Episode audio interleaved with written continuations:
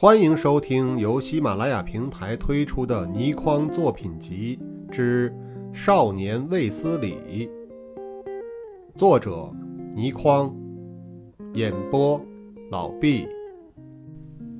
天外桃源第三章日记。大师傅咳嗽了几声，所以呀。假如让大家知道阿丽和阿鹏这件事，他们可能甚至会同情阿丽和阿鹏，那情况恐怕就更一发不可收拾了。我迟疑了好一会儿，嗯，大师傅，有句话不知该不该和你说，恐怕就是现在的消息压下，如果没有一个永久的妥善解决办法。以后偷走的情况可能会变得越来越严重。大师傅脸色忽然变得凝重起来。天兵，你说的对，我找你来便是为了这件事。我没有说话，让他继续说下去，因为我知道大师傅一定想得到妥善的解决办法才会叫我来的。果然，大师傅顿了一顿。徐徐地说道：“天兵，我想你替我抓祝家三兄弟回来。我不敢肯定大师傅是否在试探我，还是真有此心，只好小心翼翼地说：‘大师傅，你的意思是？’大师傅一字一顿地说道：‘我要你抓他们回来，家法处置。’”看看以后谁还敢偷走！我惊叫了一声，声音也有些发颤。什么？大师傅，你想用家法处置他们？家法，辞海的解释是旧时家长统治家族、训导子弟的法则。实际上，在当时，每个大家族甚至每条村庄都有家法存在。所谓山高皇帝远，家法的威力甚至比朝廷颁下的法令还要大。妇女失节后的浸猪笼便是一个很好的例子。当我看到这里，不禁叹息了一声，想不到在号称是与世无争的三姓桃园内，竟然还需要有统治子弟的残酷家法。王天兵整本日记由始至终都没有提及家法究竟是什么。事后我有机会好奇问香妈，香妈轻描淡写的说道：“哦，只不过是把头割下，烟干，悬挂在宗庙前的旗杆罢了。”大师傅语调十分平静。假若……他们有子女，便把子女也一并抓回来。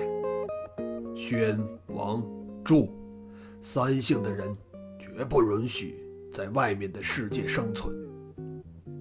听了大师傅这番话，我的心砰砰乱跳，又是兴奋又是怕。大师傅，祝氏三兄弟都是武功高强，才智过人呢，我一个人恐怕未必能把他们生擒回来。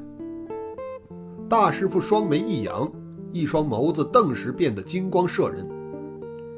生擒不成，便要死的。大师傅凌厉的眼神仿似射穿了我内心深处的私心，我不由得机灵灵的打了个冷战。从王天兵日记的前半部中，详细记载了他在大师傅的严厉训导下学习武术的痛苦过程，而也可以知道。他毕生最畏惧的人，便是这位既威严又精明的大师傅，而这种畏惧是多年积压下来，发自内心深处的。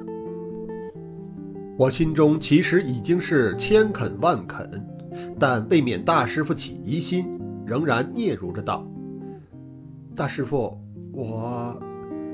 我舍不得离开阿英。”大师傅忽然露出一丝诡异的笑容。放心吧，我会派阿英帮你的忙。我陡然震动了一下，万万料不到大师傅竟然有这样惊人的提议，不知他心里打些什么主意，所以有点不知所措。阿英他，他不知道肯不肯呢？大师傅的声音冰冷，他不肯，便说是我叫的。我看着大师傅森冷的面容，忽然像一股强光划破了黑暗。我终于恍然明白了，他为什么肯派宣英和我一起去监视。大师傅为人一向极其谨慎，他不放心让我一个人出谷办事，可能怕我也和祝家三兄弟一样一去不回，所以特别派他最信任的女儿来监视我。而我的武功在当时已经冠绝全谷。唯一令我出手有顾忌、能够制衡我的，就是宣英。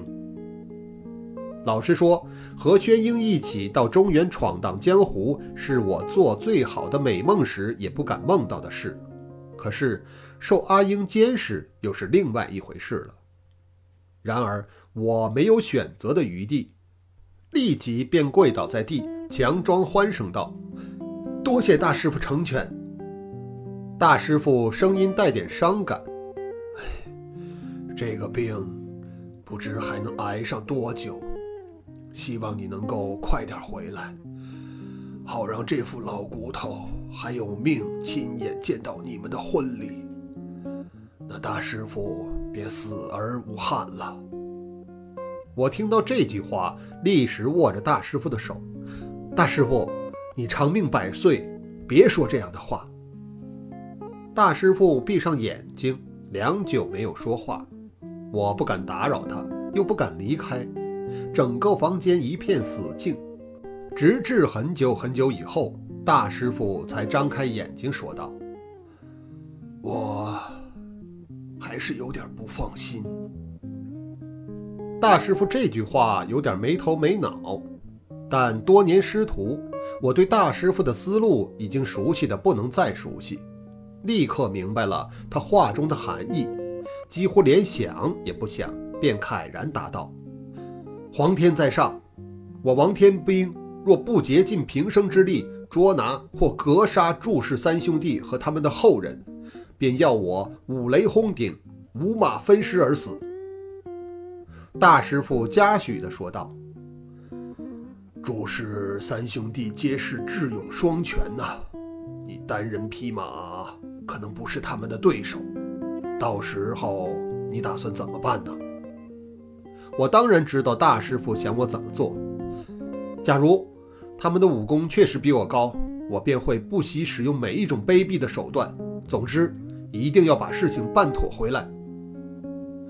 天兵啊，你懂得这样想，我便放心了。大师傅，我一定不会让你失望的。那么。你再发一次誓，说假如你不用尽一切卑鄙的手段去捉拿或格杀祝氏三兄弟，阿英便五雷轰顶，五马分尸死了吧？我几乎不相信自己的耳朵，此刻的感觉真的有如五雷轰顶，整个头颅嗡嗡的响，脑袋空白一片，好一会儿才能开口。大师傅，您说什么？阿英不是你最亲爱的人吗？要发誓，便应该把誓言应在最亲的人身上。我万万料不到大师傅竟然出了这样一个难题，一时间手足无措，不知道如何是好。以上是《天外桃源》第三章日记第二集。谢谢收听。